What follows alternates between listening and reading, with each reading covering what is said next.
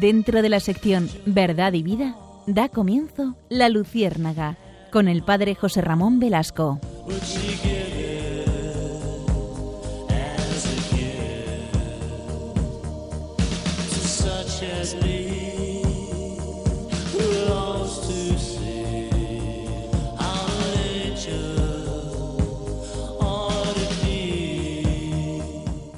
Corría el año de 1610 cuando Matteo Ricci moría en Pekín. ¿Quién es Matteo Ricci? Un jesuita italiano que, especialmente influido por la corriente de, expansión del catolicismo, quiso llegar hasta China, continuando la misión que los jesuitas tenían allí.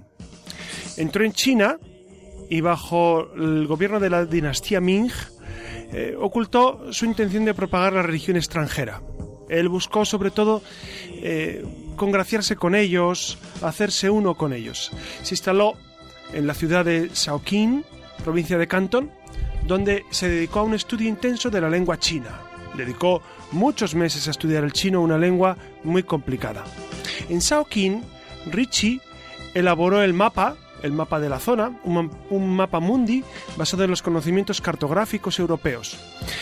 Este mapa, que elaboró Matteo Ricci, fue la primera obra cartográfica en China, que incluía territorios de Europa, África y América. Claro, esto resultó para los chinos un encuentro profundo con un occidente que ellos desconocían. En 1589 se vio obligado a abandonar Shaoqing, instalándose en Shaoshu, también en Cantón. ¿Por qué tuvo que irse? Pues porque era perseguido por eh, algunos miembros de la casta dirigente de los chinos que no veían bien la labor de Mateo Ricci. En esa ciudad, en Shaoshu, en Cantón, enseñó matemáticas intelectuales chinos que de esta manera entraron por primera vez en contacto con la tradición matemática europea. Para los chinos, los grandes avances de la matemática que Mateo Ricci les enseñaba supusieron un gran encuentro con la cultura de Occidente. Su actividad misionera comenzó a tener éxito y su conocimiento de la ciencia europea le dio fama en la zona. Además, Mateo Ricci adoptó la forma de vestir china e intentó una adaptación del cristianismo a la realidad de los chinos. Esta actitud fue una fuente de conflicto con el Vaticano, veía con reticencia cualquier intento de adaptar los ritos a las costumbres chinas en la evangelización de aquella zona. Ricci fue quien acuñó muchos de los términos cristianos utilizados aún hoy en día por los cristianos chinos. Por lo tanto, fue una pieza clave en el encuentro de Occidente con China. En 1595, por lo tanto, a final del siglo XVI, Mateo Ricci, ansioso por llevar el cristianismo a toda China, se instaló en Namcham, provincia de Yanxi. Joder. Joder. Qué susto me ha dado. Me No quiero decir nada y te lo estoy diciendo todo. Alex, o sea que no nos interesa esto de Mateo Ricci, pues vaya mierda. Que no, que te... Mm. Que es súper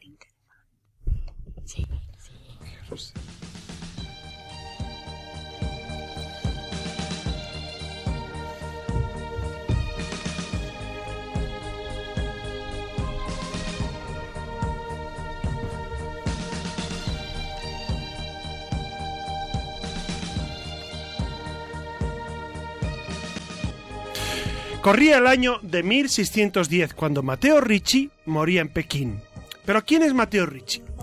Es un jesuita italiano que continuó la misión jesuita en China de los misioneros que le habían precedido. No olvidemos que San Francisco Javier quiso entrar en China y no pudo, murió en las playas de Sanchón cuando su corazón le llevaba a China. Pero Mateo Ricci sí pudo, sí pudo llegar a, la China que entonces estaba bajo el gobierno de, la dinastía Ming.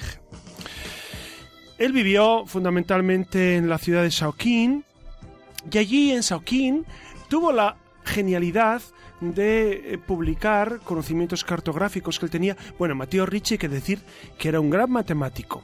Y entonces él, él, hizo varios mapas para los chinos, un mapa de Europa, África y América, y los chinos quedaron fascinados por Mateo Ricci. ¿Por qué? Porque no conocían la geografía de Occidente. Entonces, Mateo Ricci, este jesuita, en pleno, a, final del siglo XVI, fue el que abrió China al mundo occidental. Eh, en 1589, Mateo Ricci se vio obligado a abandonar esa ciudad de Shaoqing y se fue a otra ciudad, en Cantón, eh, la ciudad de Shaoshu, y allí que se dedicó a enseñar matemáticas. ¿Matemáticas a quién?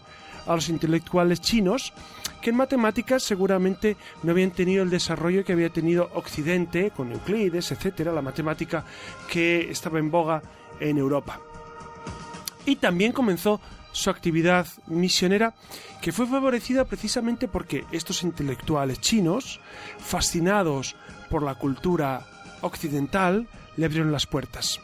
Incluso Ricci adoptó la forma de vestir china intentó una adaptación del cristianismo a la realidad china. Esto le trajo algunos problemas con la oficialidad porque realmente el catolicismo en aquellos momentos, digamos que era una estructura muy ligada al Concilio de Trento, estamos, eh, como les decía, acabando el siglo XVI y eh, quizá la Iglesia todavía tenía retrancas del pasado y dificultades para hacerse con la cultura del momento. De todas formas, eh, Ricci, Mateo Ricci, a final del siglo XVI, quiso llevar el cristianismo por China y se instaló en Nanshan, en la provincia de Shaanxi. Seguramente estos nombres no les digan nada, pero si ustedes observan el mapa de China, se darán, del China de la época, se darán cuenta que Ricci iba a las principales ciudades del imperio chino. Y lamentablemente en esta ciudad eh, no le dejó, Pekín no le dejó eh, la entrada, no le permitió la entrada. ¿Por qué? Porque Mateo Ricci se estaba convirtiendo en un personaje peligroso. Peligroso ¿por qué? Porque estaba influyendo en la corte del emperador Wan Li. Estaba influyendo en los cortesanos, su, su nueva forma de vida, su, su, ciencia y también su religión estaba causando, digamos, algunas incertidumbres en los, en los chinos de la corte y entonces le impidieron la entrada. Según los historiadores, su intensa labor en China supuso el mayor intercambio cultural entre Europa y China hasta el momento. No olvidemos que Marco Polo, del siglo XIII, pues había intentado ese acercamiento. Gracias a Ricci, los conocimientos técnicos, matemáticos y cartográficos de Europa entraron en China. Y fue él quien fundó las primeras comunidades católicas en el país. Ricci, un hombre muy inteligente, llegó a escribir con fluidez en chino, firmando obras sobre, la religión, la religión católica, por supuesto. También participó junto a matemáticos chinos en la primera traducción al chino de los elementos de Euclides. Euclides, el gran matemático griego, fue introducido en Oriente gracias a Mateo Ricci. Los escritos, los escritos que Ricci hizo sobre China aumentaron el conocimiento sobre este país en Occidente. Durante algún tiempo no estuvo claro en el mundo occidental si la China de la que hablaba Ricci era el mismo país que el Catay de los retos de Marco Polo. Y sin embargo, el tiempo fue dando la razón a este gran hombre, Mateo Ricci. Recordemos que el Papa Francisco está eh, muy interesado en introducir y en continuar el proceso de beatificación de Mateo Ricci, porque fue un personaje excepcional, un personaje avanzado, un personaje de frontera, un hombre que quería llevar el cristianismo a los confines de la tierra y nada menos que a China. Por eso, queridos amigos, en esta noche, nosotros en la Luciérnaga queremos acercarnos al gran fenómeno del acercamiento de la Iglesia Católica, del cristianismo, a las culturas pues a veces tan desconocidas como la china, la cultura africana. Queremos hablar de ese diálogo interreligioso que se ha dado en todos estos siglos, de esa necesidad de llevar ese evangelio de Cristo. Cristo dijo, id a los confines de la tierra a anunciar el evangelio de Jesús. Por eso en esta noche, en esta noche bienaventurada, queremos nosotros acercarnos a este diálogo interreligioso, a ese esfuerzo que ha hecho la Iglesia intenso por acercarse a tantos hombres y mujeres de distintas culturas, distintas tradiciones, como a veces entre luces y sombras, pues ha logrado que, la semilla de la palabra, la semina verbi, sean introducidas pues en tantas personas que necesitan ese encuentro con el Señor. Por eso, si les parece, acompáñennos en este itinerario, en este peregrinaje a través de ese esfuerzo intenso por encontrarnos con las culturas que no son como nosotros, pero que esperan que Jesucristo sea anunciado. Y contamos, por supuesto, con Iria Fernández, que nos acompaña. Buenas, hola, buenas hola. noches, Iria. Hola, buenas noches. Buenas noches, eh, Susana García Vaquero, que también, una vez más, una noche más, nos acompaña. Son dos expertas en todo lo que nos proponemos. Tanto Iria como Susana nos ayudan inmensamente a hacer este programa. Y, por supuesto, Alex, que está en el control. Muy buenas noches, Alex. Nos saluda desde el control. Y comenzamos con esta nueva singladura de la Luciérnaga.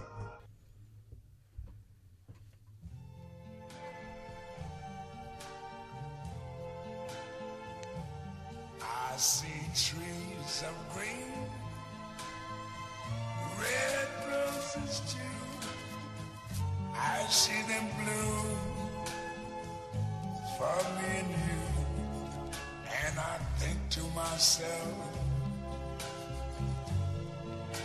what a wonderful. En el mundo oriental hay varias, hay varias religiones orientales, algunas de las cuales nos, paren- nos pueden parecer a nosotros extrañas y nos llegan incluso de un modo equívoco. Eh, pues en su origen pueden quedarse en el lugar de origen que tienen, se pueden quedar allí y pueden derivar aquí en, en Occidente, en España, de un modo que no es el verdadero. Y esto ocurre, por ejemplo, eh, como religiones o filosofías como el budismo o el hinduismo, que incluso a veces se mezclan entre ellas y no sabemos, los que no conocemos esas religiones, no sabemos exactamente qué es de, qué es de cada cual. Entonces, en la Luciérnaga vamos a hacer primero un pequeño recorrido por las algunas religi- religiones cercanas, otras no tan cercanas, para comprender y acercarnos a nuestros hermanos de otras religiones. Pero como he dicho, hay bastantes, hay numerosas, entonces nos vamos a fijar en tres, en tres que son las más conocidas y las más, eh, a lo mejor que están aquí más eh, también en España. Por ejemplo, el Islam, el hinduismo y el Sí, budismo. son las que tienen más seguidores en el mundo. Esas tres. Esas tres.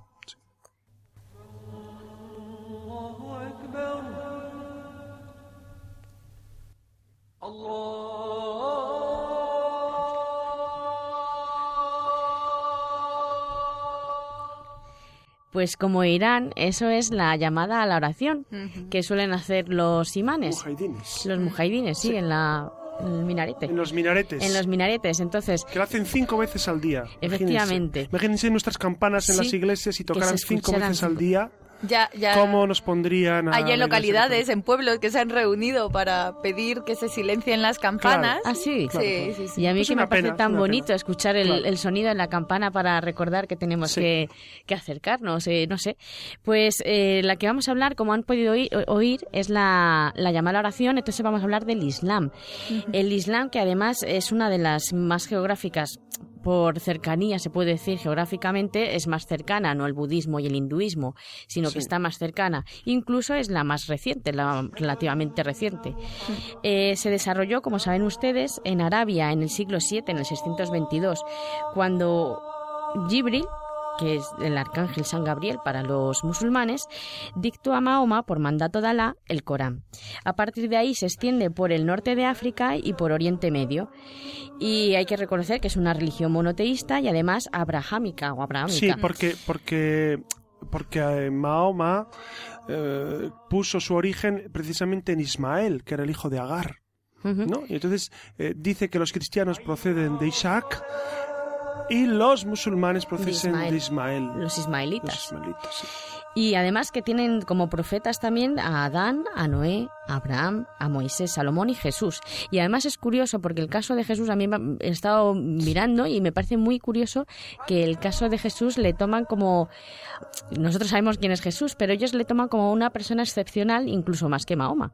Y incluso Sí, tienen un es que capítulo eso tiene trampa. me imagino. Y ya, ya que estamos de Pues buen sí. plan y en confianza, tiene trampa, porque claro, Mahoma y el Corán, bueno, saben que Mahoma no escribió el Corán, lo escribieron los sabios que después de Mahoma eh, recogieron la tradición. Pero tiene trampa, ¿por qué? Porque valorar tantísimo a Jesús y no reconocer que es Dios es en el fondo quitar lo esencial de Jesús. Y es lo que hace Mahoma, ¿no? Mahoma quita lo esencial de Jesús. También valora a la Virgen. Sí, como tiene un capítulo para ella. Claro, claro, pero eso, eh, pero eso, eso es una, eso es una, digamos que es una postura trampa, porque al final quitas lo esencial de Dios encarnado, que es Jesucristo, y no concedes a Jesús el privilegio que tiene nada menos que ser Dios con nosotros. No es un profeta importantísimo Jesús, es Dios con nosotros, Sí, que es mucho más. Sí, sí, sé perfectamente que Jesús es, es hijo de Dios, es Dios, pero yo comentaré un poquito solamente lo que ellos creen. Sí, sí, sí, sí. Sí, nos acercamos a- al mundo musulmán Efectivamente. por conocimiento y por respeto a ellos y por y, y por cercanía, porque muchos de estos musulmanes están con nosotros en, nuestras ciudades, en, en España y en Europa. Y bueno, pues eh, hay que comentar que no que, que hay diferentes variedades de, de musulmanes. Hay algunos que son suníes y otros son chiíes. Y estos además la diferencia que hay, en- que hay entre ellos solamente es por las autoridades religiosas. Unos como los chiíes, por ejemplo, sobre todo, no es solamente, pero sobre todo los chiíes otorgan gran importancia a las autoridades religiosas, mientras que los suníes no, no las ven como figuras tan importantes. Eh, como ha dicho José Ramón, cinco veces al día hacen esta oración y es porque es uno de los preceptos que tienen los, Que es heredado del cristianismo y del judaísmo. Sí, porque es verdad, eh, las- la oración la realizan cinco veces, al alba, al mediodía, a la tarde, la puesta del sol y la noche, que son los rezos también de que Sí, tenemos, los cristianos que de teníamos, la liturgia que- teníamos nosotros.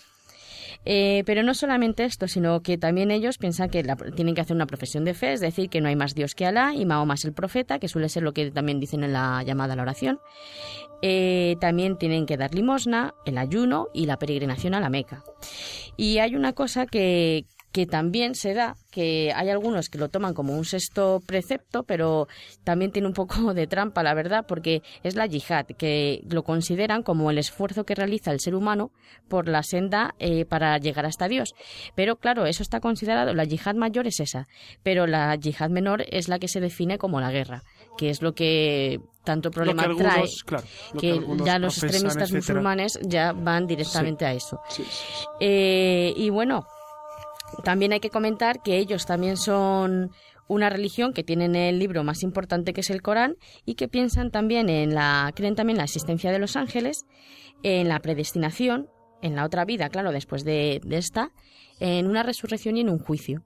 Y no sé, son, la verdad que, que son una serie de creencias que... La diferencia esencial entre el mundo musulmán y el nuestro es el concepto de Dios, creo yo. Pues sobre Sí. esto podríamos debatir, pero Dios para ellos, para los musulmanes, eh, es, es un... eh, eh, no es padre, es un jefe que tiene siervos, es un señor que tiene eh, gente a su disposición, y para nosotros, para el mundo judeo-cristiano, Dios es un padre que tiene hijos. Esa es una diferencia esencial. Y Jesucristo, que es Dios encarnado, anuncia un, un modo de vivir la fe y la relación con Dios que está a años luz de lo que el mundo musulmán pretende. Entonces. Mahoma, con toda su buena intención, quiso intentar una religión para bereberes y para gente del norte de África, hizo amalgama de elementos judíos, cristianos y de las religiones animistas del norte de África y logró pues una amalgama que a ellos les sirve pero eh, en, en absoluto nos puede, nos puede a nosotros los cristianos impresionar o, o pensar que, que eso es un camino de salvación real. Eh, sí, y además aquí en España hay que recordar que somos, como has comentado tú, hay bastantes musulmanes aquí en España. Supera el millón de personas y en parte es por la inmigración que hay del norte de África que vienen aquí a España. Sí. Y si ahora escuchamos, va a ser un poquito... Si lo escuchan, en realidad son mantras. Y esto es del hinduismo. Es un poco para acercarnos A ver, también... vamos a escucharlos, a ver, que es muy interesante. Om Shri Ram Jaya Ram. Jap Re Mana. Tumi Bhaj Re Mana. Tumi Jap Re Mana. Pues esos que están escuchando son los mantras que tienen los hinduistas. ¿Y por qué Eh, usan mantras? Pues porque ellos buscan un camino para liberar, tienen que, ellos creen en la reencarnación, en la vida, pero también, eh, bueno, en la vida y en la muerte, pero tienen que llegar a una liberación espiritual. Lógicamente, la vida y la muerte creen en ella. Como nosotros. Como nosotros. No creemos, lo vemos. Efectivamente. Pero lo que quería decir es que eh, piensan que el hombre se tiene que liberar espiritualmente. Entonces lo hacen también algunos que continúan que el camino, lo hacen mediante los mantras para poder llegar a la... Es un modo de oración, de no or- sí, repetitiva. Sí, de oración y también de ¿Sabes que concentración. San Ignacio de Loyola incluye dentro de sus modos de oración este? El de la oración La de repetición. repetición, la repetición de, de frases del Evangelio y el peregrino ruso también lo Sí, incluye, o sea sí, que es- sí. es, una tradición que se da en la Iglesia Católica muchísimo también. ¿Y cuántas corrientes hay en este mundo Pues, hinduista? Porque eh, es- es un- teniendo en cuenta que es la tercera religión por el número de fieles y porque eh, la verdad que son muchísimos ahí en la India, eh, hay que tener en cuenta que son varias, son politeístas, pero también puede si, si- es un poco extraña, la verdad, hay que reconocer que para nosotros eh, nos puede resultar extraño, porque eh, puede ser politeísta o puede ser monoteísta o incluso panteísta si eres, hinduista. Y es que las más importantes son los que siguen, por ejemplo, a Vishnu, que son los Vaisnavas.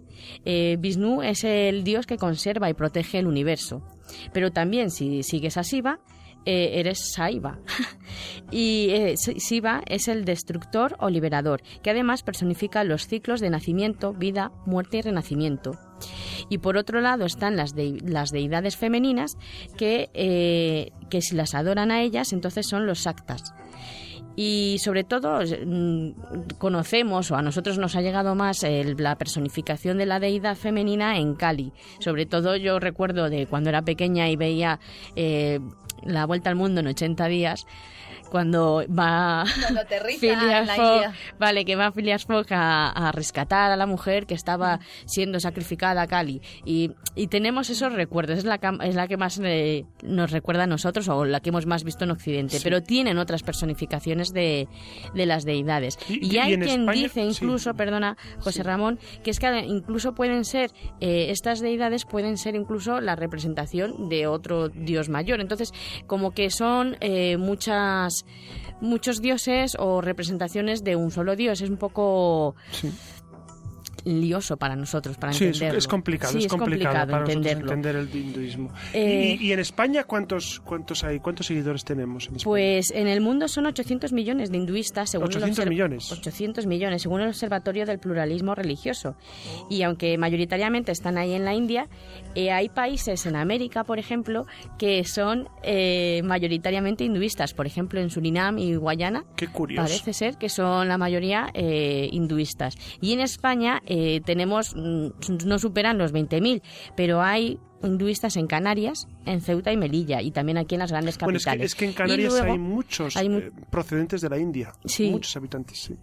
Y, y luego también tenemos grupos como los Hare Krishna o los Brahma Kumaris, que parece ser que son Sí. los Brahma Kumaris. Son como grupos escindidos de, Sí. de la gran rama del hinduismo, sí. Sí, que dependen de sí. Por ejemplo, los Hare Krishna creo que son seguidores de Vishnu, de una de los avatares de Vishnu, porque ellos pensaban, en el hinduismo, se pensaba que eh, Vishnu venía al mundo en diferentes avatares, como diferentes personas. Y entonces.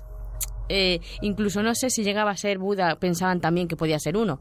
No sé, hay bastantes eh, diferenciaciones y bastante jaleo un poco entre estas corrientes. Eh, luego esto, los Brahma Kumaris y los Hare Krishna son los que siguen los maestros o gurús, unos maestros o gurús específicos. sí. Y esos son todos los que hay aquí en España. Y quería comentar un momentito del, de los de los hinduistas, que es que ellos creen que eh, detrás de este universo visible hay un principio que lo sostiene, que es Brahman. Y en este universo visible hay ciclos de creación y destrucción. Por eso está lo de la vida, la muerte, la reencarnación, hasta llegar a esa liberación espiritual. Y estoy escuchando ya que eh, A ver, ¿cómo se escucha eso? esto, Esto parece el Tíbet. efectivamente, Muy bonito.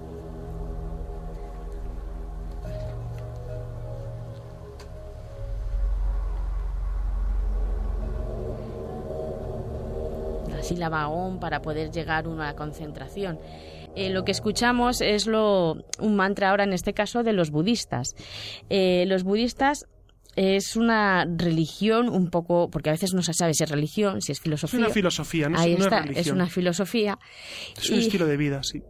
Efectivamente, que surgió hace dos milenios y medio en el norte de la India como consecuencia de las predicaciones de Siddhartha Gautama, que es más conocido como, como Buda. Eh, y aunque hay diferentes escuelas y diferentes pareceres en cuanto a la persona de Buda, de quién es Buda en sí, eh, la mayoría de ellos suelen tener eh, unos tres principios que son parecidos. Por ejemplo, Buda tiene que ser el modelo, el Dharma es el modo correcto de comprender, vivir y ser, y el Sangha es la comunidad de budistas, que es el apoyo para la persona. Si lo ven, aunque no hemos comentado mucho antes, pero son elementos que pueden proce- proceder del hinduismo, porque en los hinduistas tienen también el karma y el dharma, el camino, que hemos comentado anteriormente. Eh, tipos de budismos que hay, pues hay unos tres o cuatro tipos. Por ejemplo, el, bud- el budismo del este, que es el que se desarrolla en China, Corea y de ahí pasa a Japón, donde sobre todo conocerán o habrán oído ustedes eh, la filosofía zen. Eh, esos pasan luego a América, Europa y Australia. El budismo del sur, que va directamente a Sri Lanka, Birmania, Camboya y Laos, y reúne a estos eh, reúne seguidores de las escuelas más antiguas, de los Theravada. Eh, ¿Dónde hay fuera de Asia? Pues sobre todo en Gran Bretaña y en Estados Unidos. El budismo del norte, por ejemplo, que es el que estamos escuchando, es el del Del Tíbet, Mongolia, norte y oeste de China. Y esto eh, da mucha importancia a los seres sobrenaturales compasivos, se les dedica plegarias, ceremonias, se les construye lugares de culto y también incluso eh, también se tienen importancia en ellos los lamas y los maestros. En este budismo del norte, que es el que más conocemos o el que más eh, desarrollo creo que, que puede tener fuera de, de Asia, es el que hemos visto del Tíbet, la dinastía de los lamas, que abarca desde el siglo XV hasta el, hasta el año 1959, que fue cuando el actual, que es Fue el, expulsado, ¿no? fue expulsado por, por por los chinos, por la invasión china. El Dalai Lama, que, que se llama Tenzin Gyatso, y tuvo que huir allí porque China iba a anexionar Tíbet. Eh, Todavía permanece anexionado. por efectivamente. sí. Sí. Y hay una cuarta que es el nuevo budismo, que está implantado así eh, fuera de Asia, pero este es un poco extraño porque buscan un lenguaje común, adaptarse a los tiempos modernos, sobre todo en temas de género, disciplina, equilibrio entre meditación y vida activa, y esta además es más individual. Solamente se reúnen para los cursos de meditación. Entonces, como resumen, podríamos decir que, el budismo, siendo una filosofía, ¿qué busca? Busca la eliminación del deseo, ¿no? La eliminación de... Efectivamente, porque lo que piensan, de- hay, para todos lo- hay cuatro nobles verdades, y es que la vida es sufrimiento, incluye sufrimiento, y el origen del sufrimiento es el deseo, como dices. Entonces, el sufrimiento puede extinguirse cuando se extinga la causa. El abandono de placeres sensuales, de llegar a ser, la de aniquilación, ausencia de pasión. Ese noble camino es el método para extinguir ese sufrimiento y comprende la sabiduría, la conducta ética, el entrenamiento por medio de la meditación, atención y plena conciencia del presente de manera continua. Eso lo que intentan es un poco eh, evitar ese deseo y también el sufrimiento. Y Eso tienen que- preceptos, ¿no? De vida, es decir, tienen una vida estética, una vida... Sí, centrada tienen ciertos, eh, puede ser por de- depende de las de las escuelas, pero suelen tener cinco preceptos que son eh, con oraciones. Voy a decirlas como suelen decirlos ellos. Con acciones bondadosas purifico mi cuerpo, que sería me comprometo a no tomar la vida de nadie. Con generosidad sin límite con generosidad sin límite purifico mi cuerpo. Me comprometo a no tomar lo que no me pertenece. Con tranquilidad, sencillez y contento purif- purifico mi cuerpo. Me comprometo a no tener una conducta sexual dañina. dañina. Con comunicación veraz purifico mi cuerpo. Me comprometo a no decir mentiras. Y con conciencia clara y lúcida purifico mi cuerpo. Me comprometo a no consumir drogas. Estos son los preceptos que, Sí. ellos, que ellos continúan. E- Es curioso que, que el budismo tiene algunos aspectos muy interesantes y que incluso, incluso algunos, a- a- algunas personas se han adherido a ello. Eh, a mí me, me parece curioso el caso de algunos famosos, Richard Gere, por ejemplo, Sí. que de repente se adhiere a estas y, o Julia Roberts también al, hindui- al hinduismo. Y, y Julia Roberts decía, es que en el cristianismo no he encontrado esto. Me parece tan extraño. Pero yo es que la gente los actores famosos de Hollywood me parece que dan, van dando palos de ciego, me parece a mí, José Ramón. Van buscando la verdad. Van buscándola así Claro. y lo encuentran en sitios que a veces no... Eso es lo que yo y es creo. por no conocer el catolicismo a fondo, por no Sí. conocer a Jesucristo. Por eso vamos buscando la verdad y la felicidad en otros sitios donde al final yo creo que son suce- sucedáneos de lo que Dios mismo nos revela.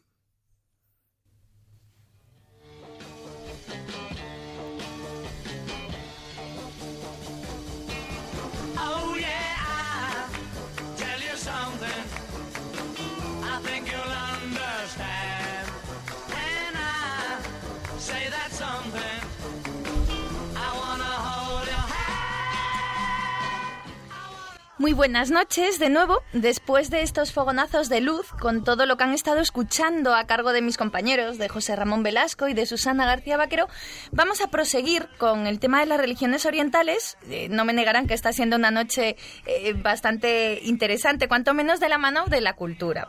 Y qué mejor manera que hacerlo pues a través de unos versos maravillosos del gran poeta persa Rumi, sobre el que tendremos ocasión de hablar un poquito y de disfrutar, ¿no? Y por otra parte retomaremos, como viene siendo costumbre, ¿no? Un poco pues la agenda cultural con dos notas de luz para descubrir espacios llenos de magia y de poesía, eh, también, ¿no? Que nos tenderán puertas y puentes, ¿no? Hasta hasta Oriente, ya lo verán, cojan, ya saben, pues por favor, papel y lápiz, porque probablemente los van a necesitar, como ya viene siendo costumbre. Desde la Luciérnaga intentaremos abrir esas ventanas a la cultura y al conocimiento, en esta ocasión tomando las religiones orientales como punto de partida, ya lo saben. Quédense con nosotros, con esta emisora que tiene la mente puesta en Dios, aguarden unos segundos que arrancamos con toda la bondad, la belleza y la verdad de la mano de la cultura, de la mano de la Luciérnaga.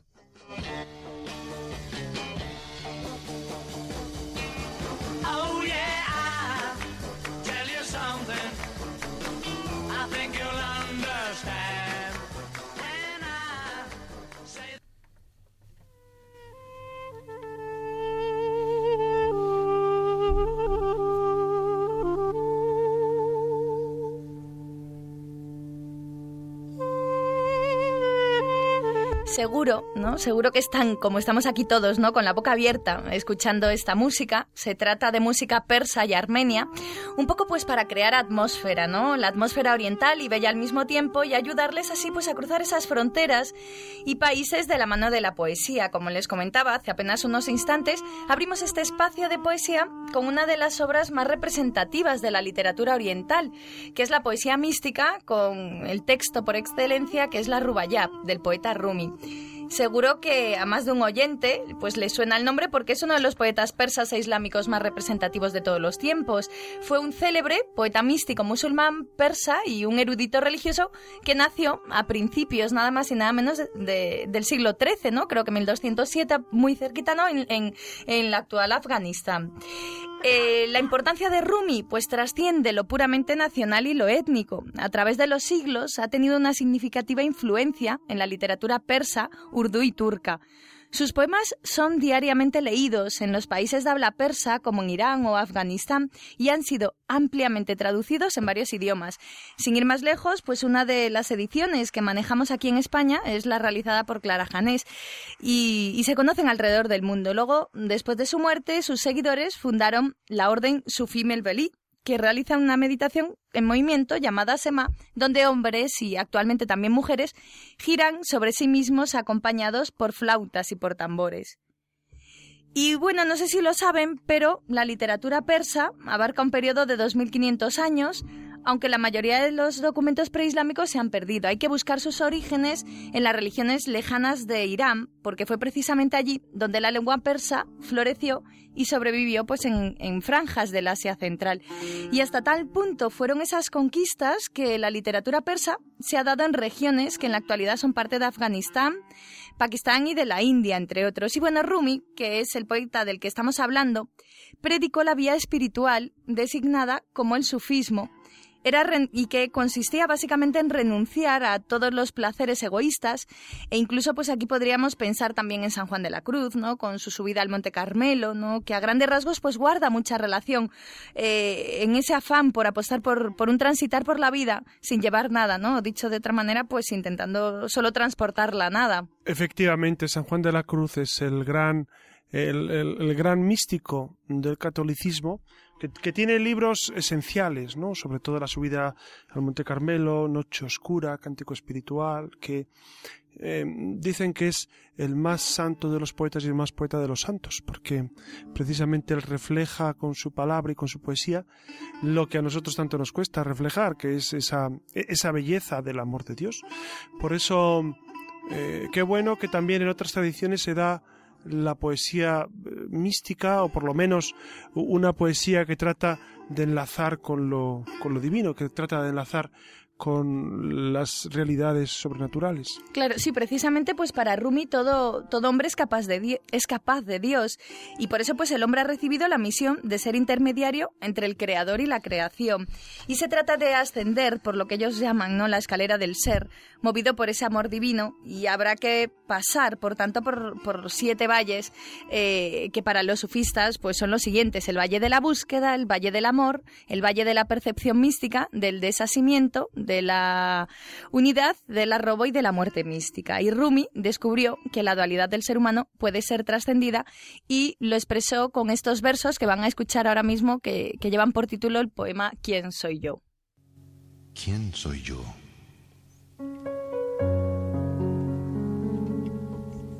Soy solo este cuerpo. Cuando me miro en un espejo, ¿a qué estoy mirando? ¿Soy ese yo? ¿Existe algo más de mí que mi propia imagen física? Mi cuerpo es muy real. Estoy consciente de mi forma y tamaño, de mi apariencia, de mi estado de salud. ¿Cómo me siento al estar sentado aquí?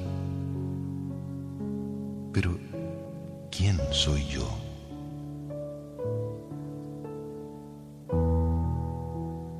Cuando me presento a los demás, ¿cómo les hago saber quién soy yo? Puedo comenzar con mi nombre, mi ocupación, mis relaciones, mi edad, mi dirección y otras descripciones acerca de mi vida. Sin embargo, todas estas son cosas físicas, son descripciones externas de mí. Hay algo más de mí que esto. ¿Quién soy yo?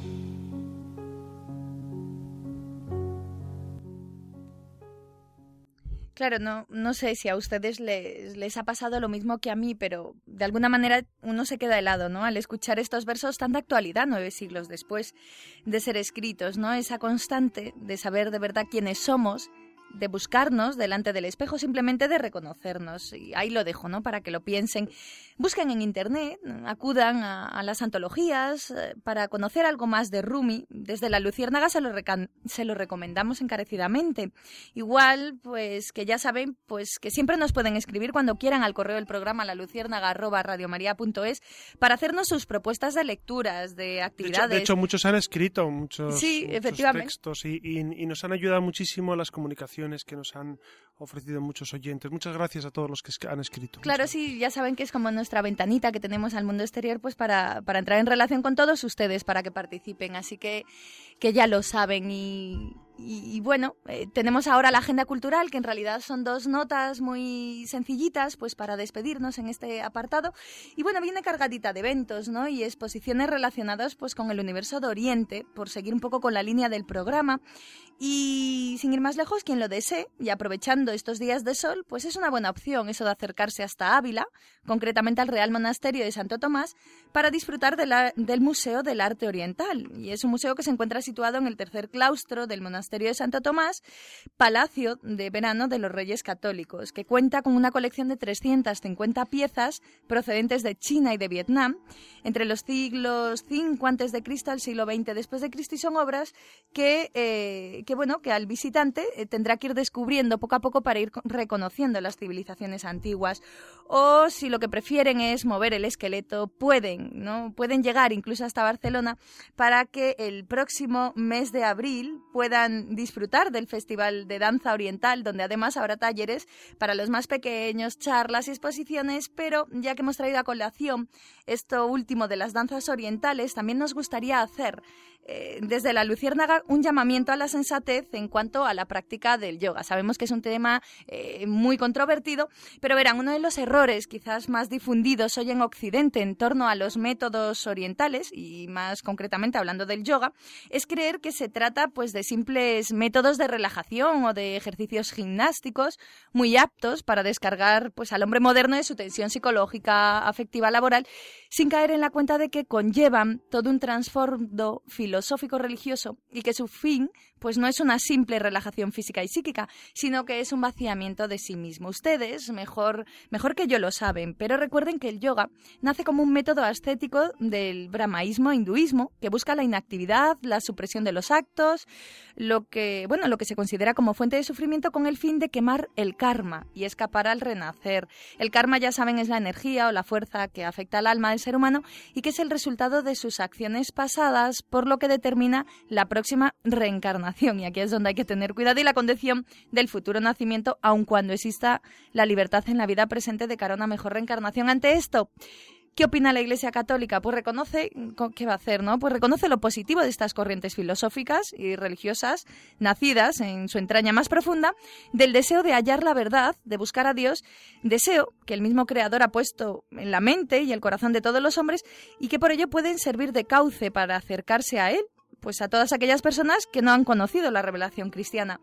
Pero eso, y aquí quizás está la clave, eso no significa que sus dos doctrinas estén exentas de errores, tal como se ha venido viendo, ni que los católicos deban contribuir a su difusión, sino que por el contrario, el deber auténtico de caridad es la de mover a anunciar también hacia los seguidores de esas corrientes la plenitud de la verdad relevada en y por aquel que se ha manifestado a sí mismo como el camino, la verdad y la vida. Eh, Es verdad que el, que el yoga y todas estas, estas corrientes orientales tienen un gran atractivo en muchas personas. Sin embargo, es necesario pues hablar de, de una realidad que nos supera y es, y es Dios encarnado que quiere entrar en comunicación con nosotros. ¿Cuál es el problema del yoga y de todas estas meditaciones? No tanto los inicios, porque buscan el control del cuerpo, el control de la respiración, buscan que, el hombre se encuentre en paz consigo mismo, que hasta aquí la cosa no está del todo desencaminada.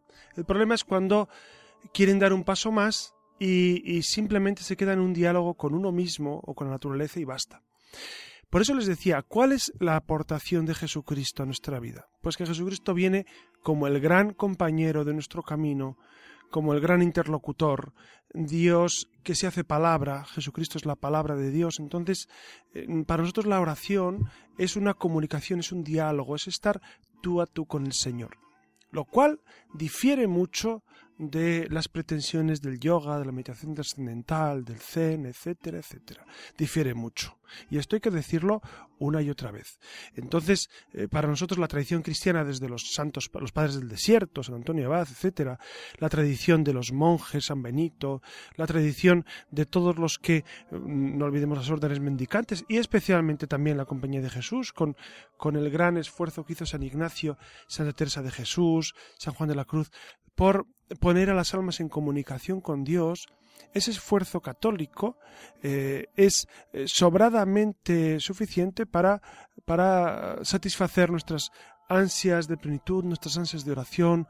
San Ignacio de Loyola tiene también métodos de relajación del cuerpo. Él habla sobre las posturas en la oración, sobre el control de la respiración, sobre cómo es necesario eh, poner a las almas en comunicación con Dios. Los ejercicios espirituales son una escuela preciosa de comunicación con el Señor que, si me permiten esta, esta afirmación un poco rotunda, nada tienen que envidiar a las tradiciones orientales.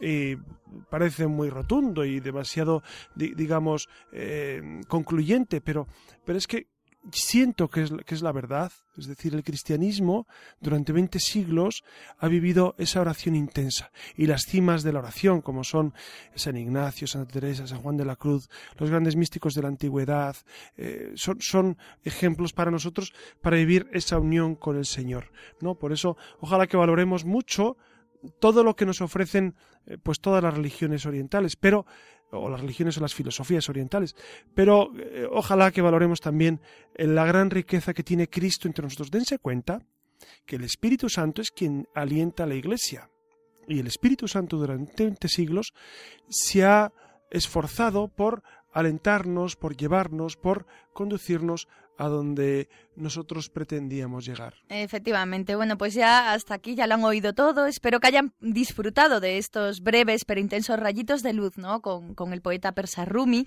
y de este último señalamiento, pues eh, a propósito del yoga. A continuación viene el padre José Ramón Velasco con sus leyendas negras de la Iglesia en este en esta ocasión para hablarnos sobre el controvertido también diálogo interreligioso, pues para desmitificar, ya saben. Nos volvemos a encontrar con más letras y con más arte, con mano de la cultura con más cultura en el próximo programa La Luciérnaga.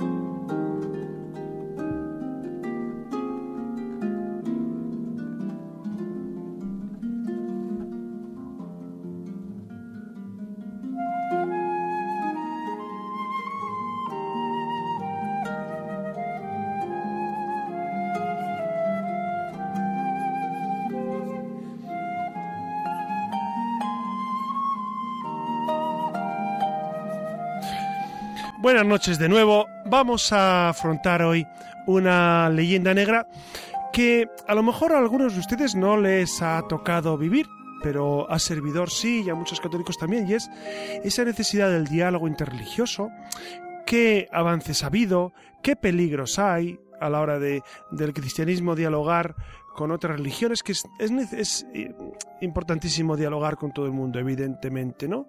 Pero, digamos, eh, por ejemplo, la figura de Mateo Ricci que veíamos al inicio, cómo esa figura eh, en el, pues en algunos ámbitos eclesiales o cristianos no se vio del todo eh, correcta porque se suponía que hacía demasiadas concesiones a los que no son creyentes en Jesús. Por eso, ¿qué es el diálogo interreligioso? Pues es esa interacción positiva, cooperativa, constructiva entre personas de diferentes tradiciones o creencias religiosas o espirituales, tanto a nivel individual como institucional. Eso sería el gran diálogo religioso, una definición global que nos ayuda a, definir esto. Pero es distinto del sincretismo. ¿Qué es el sincretismo? El sincretismo es, esa especie de voluntad de amalgamar en un solo concepto, en una sola religión, pues muchos aspectos. Entonces, sincretismo es escoger de cada religión aquello que me gusta, aquello que me convence, aquello que me atrae, aquello que yo entiendo. Y claro, el cristianismo y Jesús a la cabeza no pretenden ser un sincretismo al uso, sino eh, una religión que pretende ser la verdad.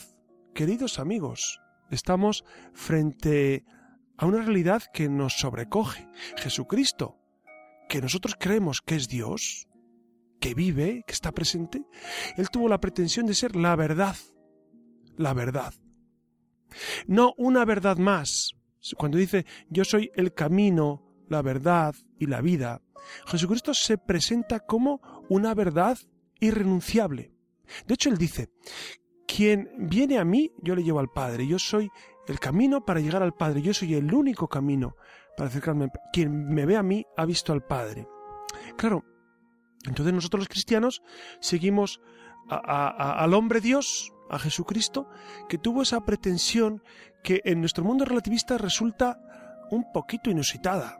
Es decir, nosotros cristianos aparecemos como gente a lo mejor demasiado radical, porque pretendemos defender que Jesucristo es Dios y que la única verdad para la salvación es Jesucristo. San Pablo decía, el único nombre que se nos ha dado para lograr salvación es Jesús, es Jesús. Entonces, ¿cómo nos acercamos a otras religiones? Pues con muchísimo respeto, con muchísima caridad, con muchísima comprensión, con muchísimo espíritu de diálogo, sobre todo rescatando lo que de verdad hay en otras tradiciones, en el mundo budista, en el mundo hinduista, en el mundo musulmán, pues es evidente que hay mucha gente de buena fe, mucha gente que busca la verdad, mucha gente que busca el encuentro con el Señor. Nosotros, por nuestra parte, creo yo, debemos vivir, co- como en tantas ocasiones han dicho, han dicho los papas, ¿no? Debemos vivir, pues, esa, esa cercanía, ese esfuerzo por, por comprender y por ex- expresar y por explicar lo que Jesucristo es.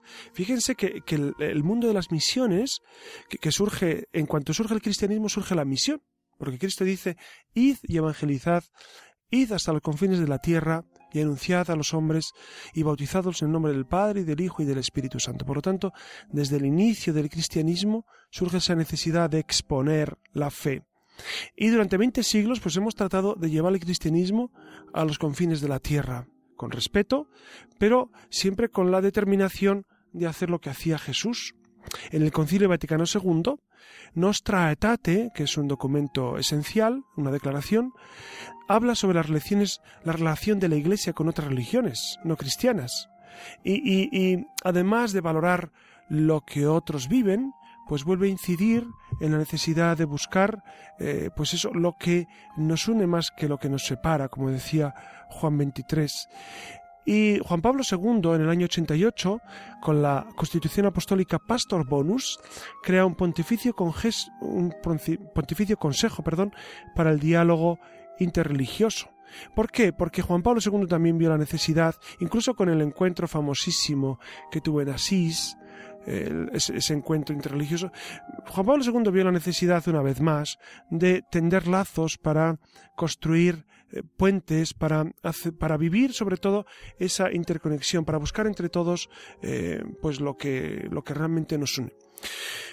Como resumen, yo diría que en la Iglesia, entre luces y sombras, ha buscado, creo yo, pues esa relación con el mundo, esa expansión del cristianismo, ese, proponer, ese proponer precisamente el catolicismo como camino de salvación con muchísimo respeto, con muchísimo respeto, Eh, sabiendo que pues que el Señor es camino de salvación.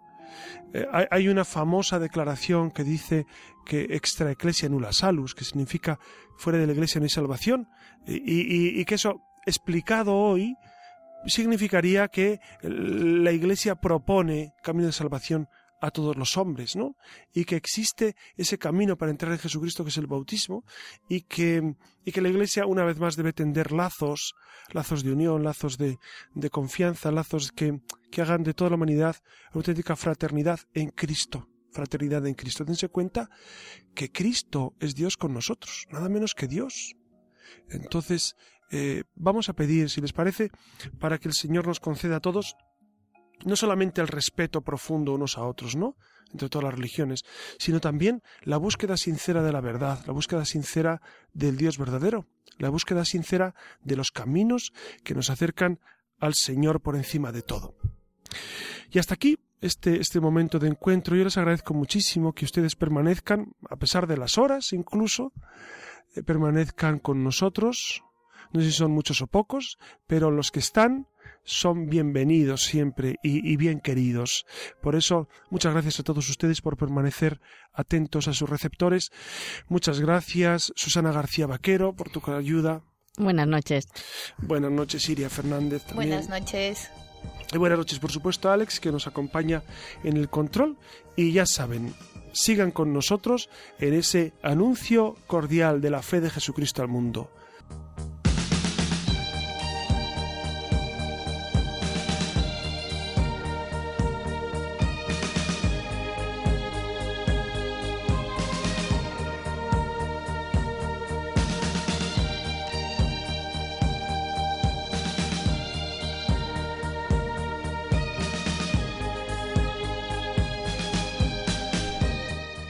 Finaliza en Radio María La Luciérnaga con el padre José Ramón Velasco y dentro de la sección Verdad y Vida.